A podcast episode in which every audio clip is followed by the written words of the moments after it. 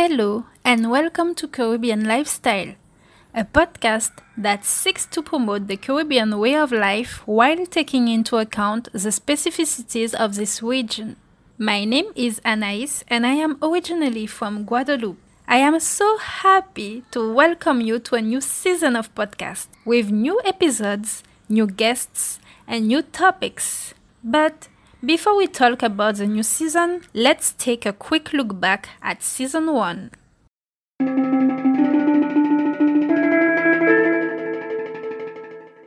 In January 2023, when I launched Caribbean Lifestyle Podcast, I had big dreams and big goals.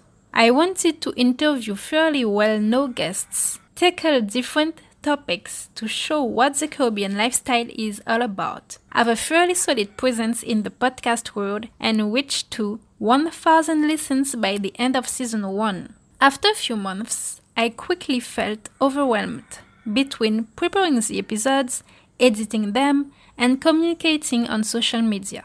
At one point, I just didn't feel like continuing with the episodes because it was so hard to plan and to think that I consider myself as an organized person.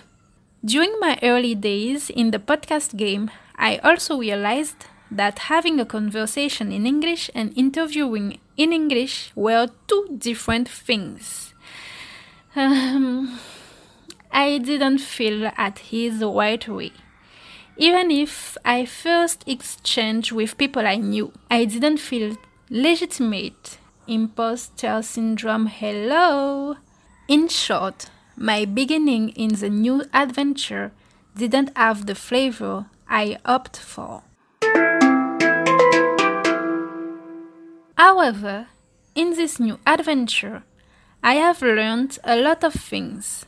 I have developed new skills in content creation, in digital communication. Now I know a little bit more about my region and more than everything, I stay constant in my project. More than everything, I know now that a podcast is a marathon and not a sprint. So, for this new season, I decided to do things differently.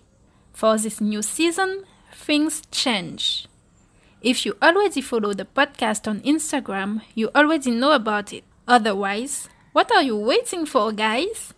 For this new season, there will still be French and English episodes, and also bonus ones. But we'll also be exploring new topics and discovering new horizons.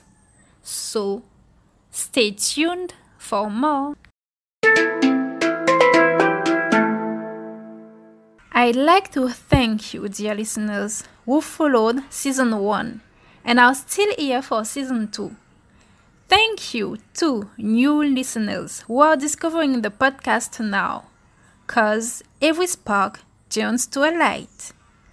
If you enjoyed this episode, please leave a comment and give it 5 stars on the platform where you're listening to it. See you soon for the next episode.